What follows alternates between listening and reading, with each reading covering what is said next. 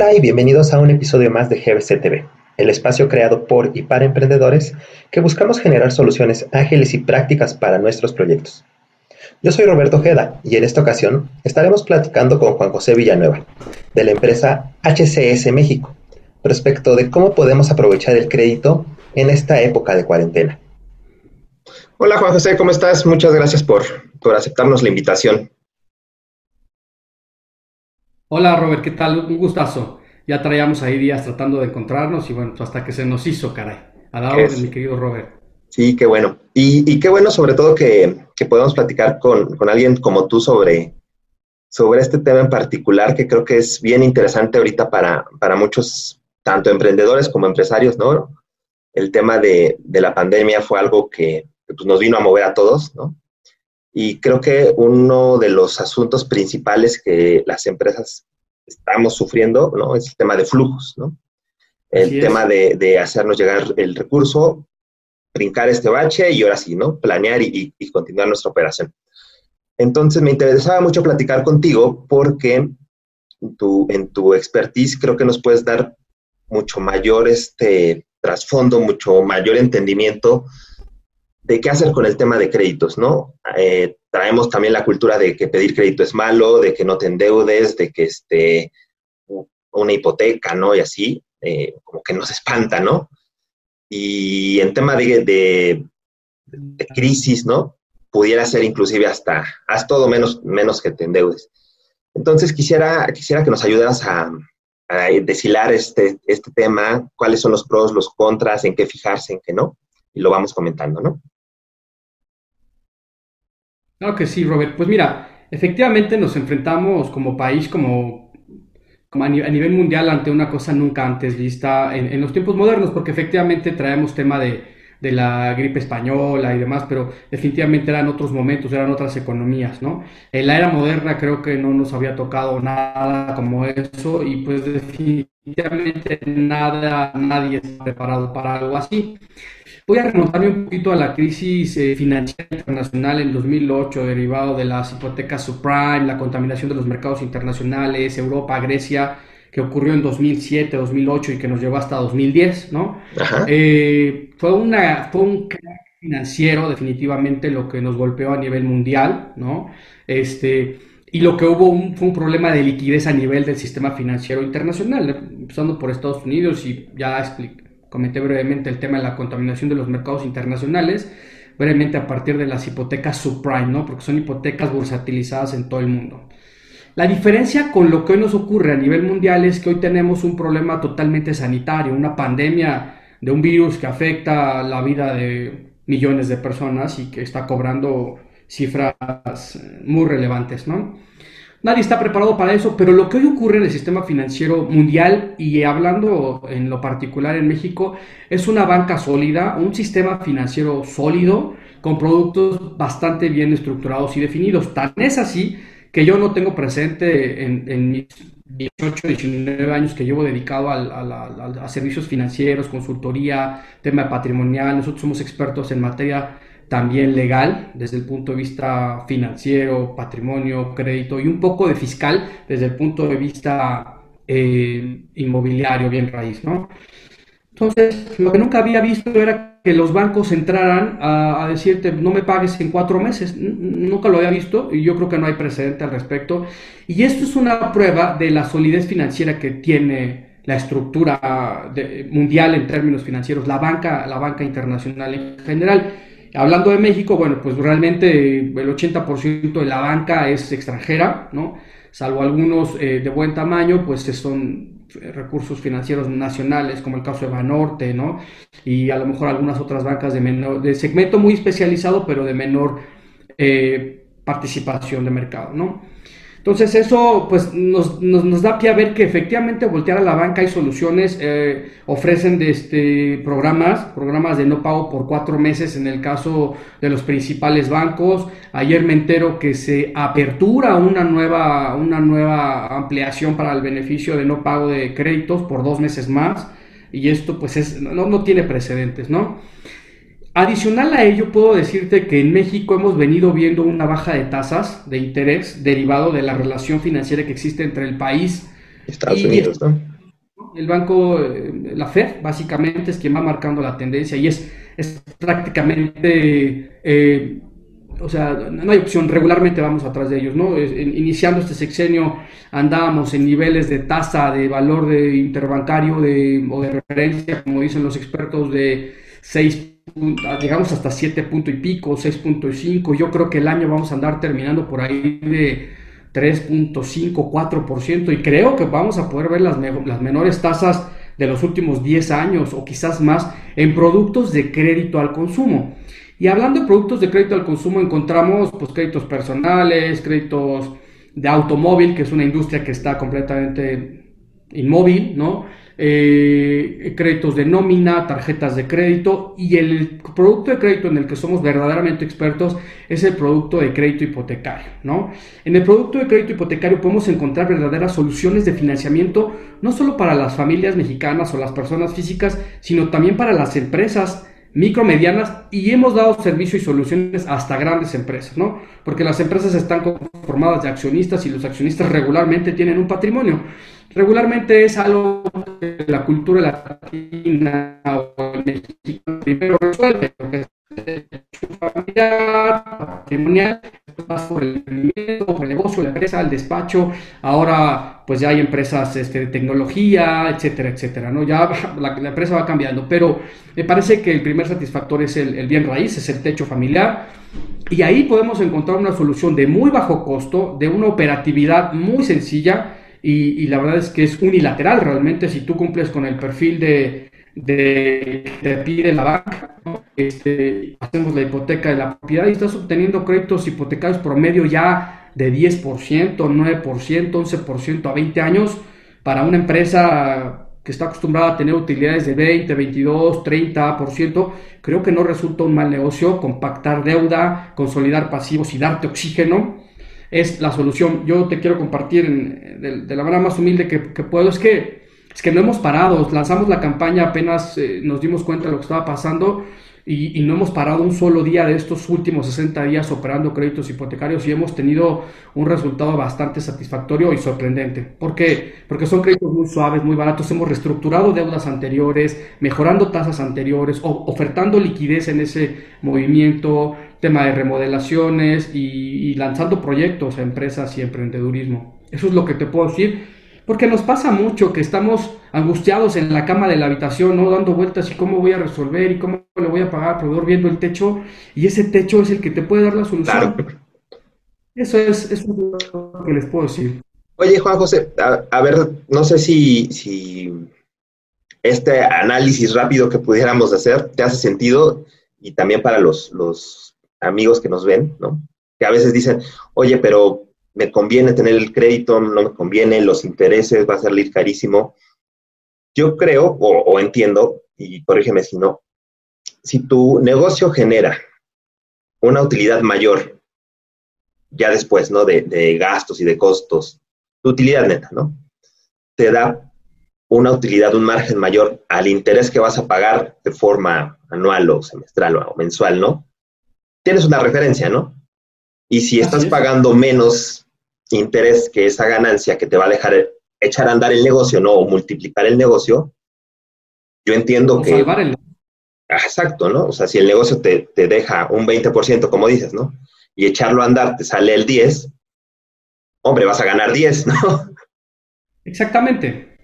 Exactamente. Es una pregunta muy interesante. Hablando de negocio, eh, yo creo que tú y yo estamos dedicados a, tener consultoría, que seguro estamos metidos en alguna, algún otro negocio que, que, que conozcamos cercano, que le entramos y que invertimos, pues yo creo que difícilmente entramos a un negocio para ganar menos del 20%, ¿no? Creo que, creo que un estándar promedio casi en cualquier nicho es 20, 25, 28. hay, hay, hay rubros, por ejemplo, temas de educación digital donde, donde es, el, el, el, tema Sí, sí, yo estoy hablando de algo súper tradicional, súper de intermediación o de producción, 22, 24, 28, 30, 35%. Es decir, en un país como el nuestro, y quizá toda América Latina, creo que difícilmente alguien va a arriesgar sus recursos, su patrimonio, para echar a un negocio manejar un negocio o salvar un negocio por menos del 25%, 28%, 22%. Casi, casi que te puedo decir, tengo una estadística de, de, de, INEGI donde creo que andamos sobre arriba del 22-24%. Y la tasa promedio de interés que te costaría en un crédito con garantía hipotecaria de largo plazo es sobre el 12%. Entonces, mínimo salvas el negocio, puedes subsistir y eventualmente esperar un mejor momento para proyectar crecimiento, ¿no? Entra un tema de competencias, servicios, etcétera. Ya habrá otras cosas que los expertos puedan llevarte, ¿no? Pero sin duda eh, ese razonamiento es, básico y, yo te doy toda la razón y es así. Ahora, hablando de tema de inversión, porque también puede ser, ¿no? Este, si tú tienes recursos de liquidez a partir de tu patrimonio construido a lo largo de tu vida laboral, dices, ok, supongamos que tienes un, ejemplo muy sencillo, tienes un inmueble que vale 2 millones de pesos y quizás necesitas obtener 300, 500 mil pesos para mantener el negocio para inyectar o simplemente para soportar nómina, gasto o, o pagos personales, está bien, pero ¿qué pasa si tomamos un poco más y los invertimos en un negocio, en un negocio colectivo, en un fideicomiso, en un, en un, no sé, en un, a lo mejor en un startup, no sé, en alguna empresa, donde eventualmente como esa inversión que vas a ingresar, pues te va a dar ese 22, 24, 28%, porque no lo meterías por menos, ¿estamos de acuerdo? Vamos a hablar de un crowdfunding inmobiliario, que es algo que manejamos acá en la empresa, y pues el crowdfunding inmobiliario, el más barato que hemos manejado nosotros, ha sido 16, 18%, ¿no? Hace unos 3 o 4 meses me invitaron a participar en otro fondo eh, para mercados este, extranjeros en Rivera Maya y nos ofrecen 22%. Entonces, no solo es para mantener tu negocio, sino crear nuevos negocios. O sea, yo puedo eh, resolver mi tema operativo con una cantidad y sacar un poco más e invertirlo ahí. Entonces, ya estoy diversificando y abriendo los horizontes de mi, de mi inversión actual y de mi patrimonio de inversión presente y futuro, ¿no? Entonces, sí, que, como dices, eh, a lo mejor eh, uno si lo ve en el corto, ¿no? En el, podría decir, ocupo dinero para salvar el negocio o para echar a andar, ¿no? Pero seguramente, como lo comentas, ¿no? Hay a lo mejor otro tipo de mercado que requiera flujo y que esté abierto a pagar un buen interés, un buen rendimiento, con tal de que tú aportes, ¿no? Exactamente, ya te digo, el crowdfunding inmobiliario promedio fluctúa a 15, 16%, 17%, y hay otros, otros tipos, ¿no? Eh, en donde tú puedes meter tu dinero. Entonces la lógica es, a ver, el banco me presta el 10, 12% y yo lo invierto y me gano el 22, pues por diferencia nada más, este, ya estás en un, estás probando una inversión en otro nicho, ¿no? Nosotros somos expertos en la empresa en revisar ese tipo de inversiones, en darte garantías de inversión, ¿no? En obtener los recursos de esas garantías inmobiliarias o hipotecarias, ¿no? Y, además que tú te puedes quedar a vivir ahí porque no necesitas vender, desalojar ni nada. O sea, es algo que sí le genera, yo creo que seguridad, paz y eh, mantener el negocio y proyección. O sea, realmente trabajamos un montón de, esquemas de, financiamiento, recursos, reinversión, compactación de pasivos y hasta renegociación de deuda. Vaya, que no hay que tenerle miedo a la banca, que ya, ya decía al principio de la charla, está más sólida que nunca, a diferencia de otras crisis, que esta no es una crisis financiera ni es una crisis de liquidez, por lo menos desde el sistema financiero mundial, diría yo. Ok, y hablando en este tema de, renegociación, ¿no? Que creo que es, un punto bien clave, ¿no? Porque a lo mejor tú contrataste un crédito, inclusive hasta una hipoteca o, no sé, traes ahí algún pasivo por cubrir en tu empresa o hasta de forma personal. Y antes de que pasara todo esto, pues había una realidad diferente con unas tasas de interés diferentes, ¿no? Eh, si, si, como dices, ¿no? Utilizas, ¿no? Te apalancas de tu patrimonio, te haces llegar de capital a otra tasa más barata, obviamente puedes eh, utilizarlo, aprovecharlo y dejas de pagar un interés caro que pactaste antes para, para tener ese beneficio, ¿no? Exactamente, exactamente. Lo ilustras perfectamente, Robert. Este, y además que está sucediendo lo que antes de la pandemia teníamos un costo del dinero en el mercado más alto que el que hoy podemos encontrar. Eso definitivamente, y sí me gustaría aclararlo, no tiene nada que ver con la gestión gubernamental, absolutamente nada de nuestro país. Es un rebote y es la necesidad de, de, recuperar la economía y es algo que Estados Unidos nos va a estar arrastrando por lo menos los siguientes tres o cuatro años, ¿no? Eso, eso nos va a ocurrir, ¿no? Entonces sí, la, tasa de interés que teníamos hace seis meses es mayor en el mercado financiero que la que podemos contratar después de la pandemia, por increíble que parezca. Ya, ya digo mi pronóstico, este, que vamos a estar cerrando el año sobre sobre niveles de 4%, 3,8, 4,45 es bastante atractivo y los créditos eh, de consumo y, de todo tipo van a estar, yo creo, por lo menos del que yo manejo, los que yo manejo, quizás, bueno, es que hoy ya podemos ver productos de 7.9 en este tipo de productos, ¿no? Eh, con una marca ya me dirá si la puedo decir o no, o ya, ya me contactarán ahí por ah, redes sociales, ¿no? Este, pero sí, tenemos un banco, ¿puedo decirlo? No sé. Sí, sí, sí, claro, claro. Santander tiene un producto de crédito hipotecario que podemos estar operando al 7.9% de interés. Es una cosa magnífica. Te estoy hablando hoy, 19 de junio del 2020. Y desafortunadamente, pues muchos de nuestros clientes no lo conocen. Cada que lo platico, se impresionan, se impactan. Algunos lo creen, algunos no. Y cuando lo hacemos realidad, bueno, pues ahí están los resultados, ¿no? Muy bien. Hablando de las tasas y los costos financieros. Este, no sé, a lo mejor un, tema que podría ser de duda, de temor, ¿no? Es qué pasa si, si después sube mucho la tasa de interés, ya no puedo pagar, voy a perder mi casa. ¿Hay alguna ah, herramienta, mecanismo para pactar tasas fijas, ¿no? O al menos controladas y que tú pues, si tienes este, este interés, ¿no? De, de buscar un tema de crédito hipotecario, te sientas más seguro.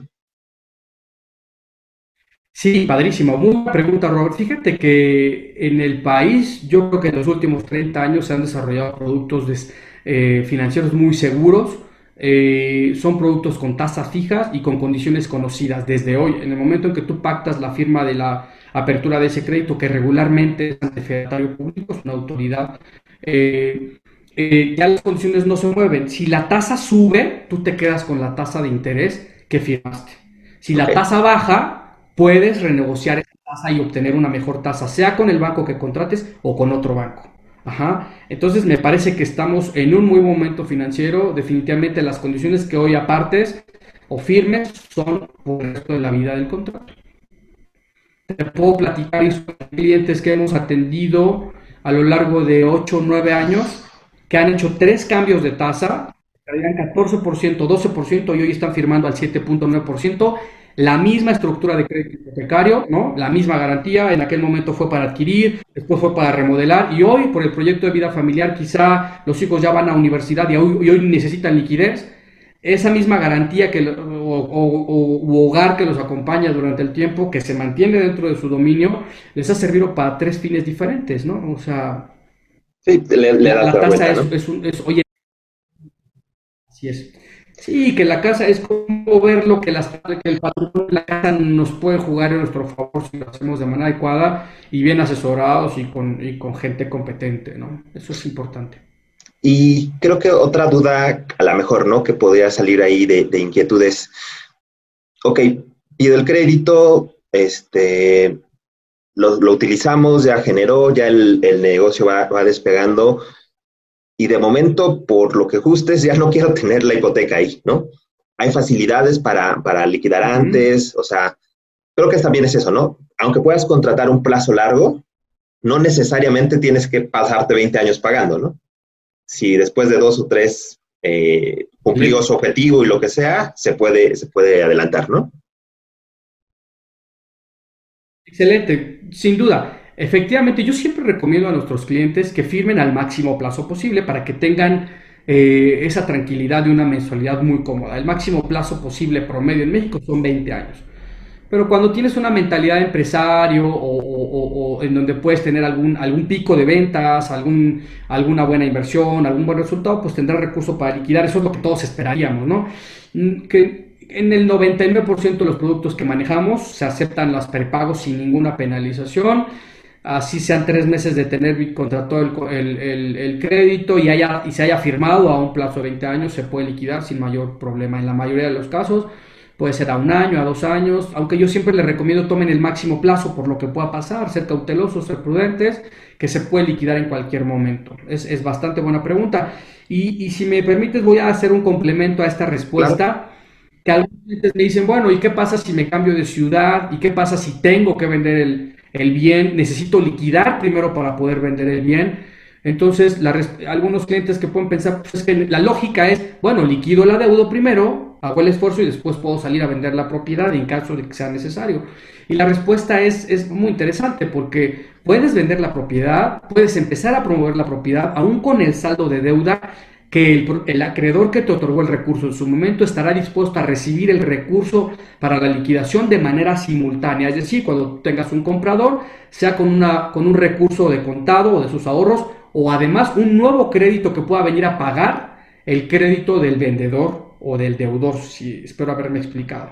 Entonces, pues ya, yo, hay, clientes que dicen, necesito vender la propiedad, pero necesito el dinero ahorita. En México, una propiedad promedio se tarda de 3 a 5 meses a la venta, ¿no? Y a veces los no te esperan eso. Entonces es, tramitamos un crédito de liquidez, resolvemos el asunto y en ese momento la propiedad queda en venta con un equipo profesional, una empresa seria.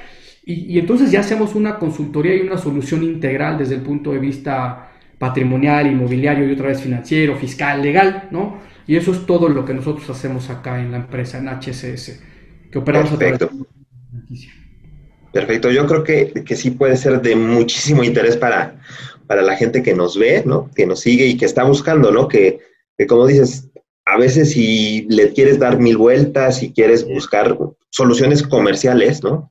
Así es. Eh, que a lo mejor no es el momento, ¿no? Que, que esperemos, ¿no? y, seguramente para allá el mercado va, va a repuntar, pero va a llevar su tiempo, va a llevar su ciclo.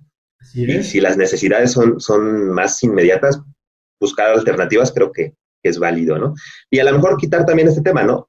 Tener una hipoteca no significa que vas a perder el inmueble, no significa que ya te lo van a quitar, que te van a desalojar, que no es eso. No, no, no, no eh, exactamente. Incluso puedes en un momento sentirte ahogado, el negocio no funcionó, salir a vender la propiedad sin ningún problema, liquidar y te llevas la diferencia, por supuesto, ¿no?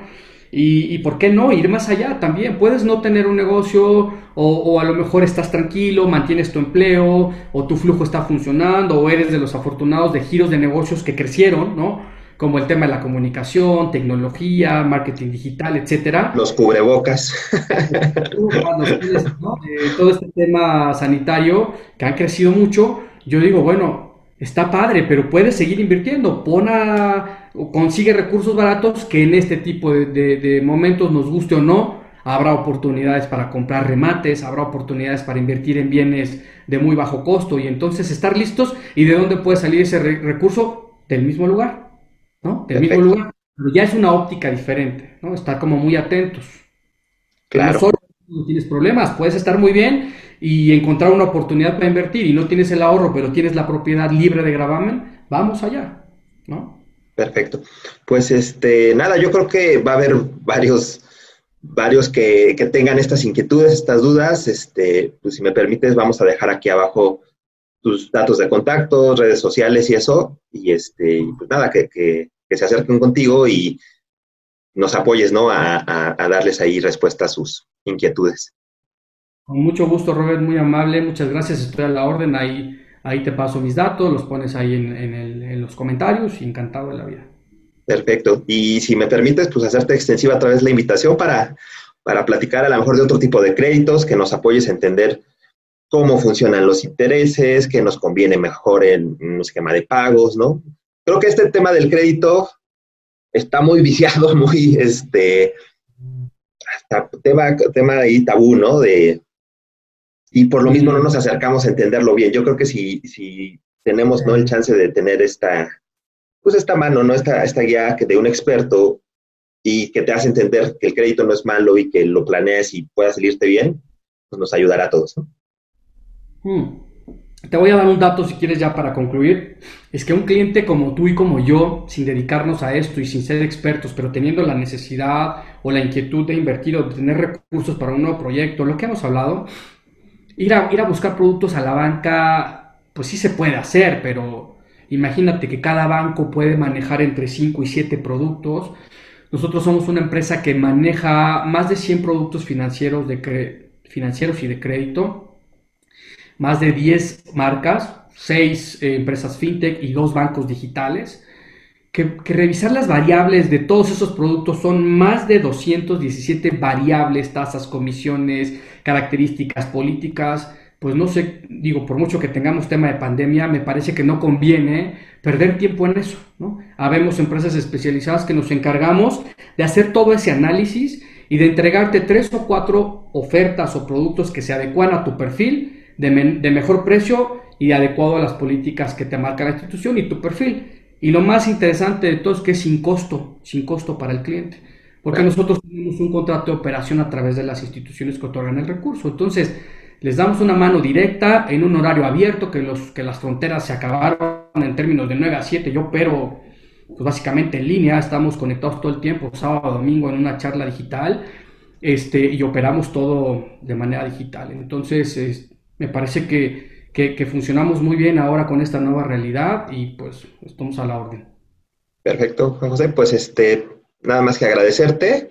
Estamos a la orden y para la próxima vernos otra vez por acá. Encantado de la vida a la orden. Cuando tú me digas, Robert, te mando un abrazo y enhorabuena. Felicidades por, por, este, por este canal, por este esfuerzo, por este programa que traes y te deseo mucho éxito y muchas gracias por la invitación. Para mí ha sido un honor participar aquí las veces que sea necesario, aportar y sumar. Encantado de la vida. Listo. Gracias. Bye bye. Hasta luego.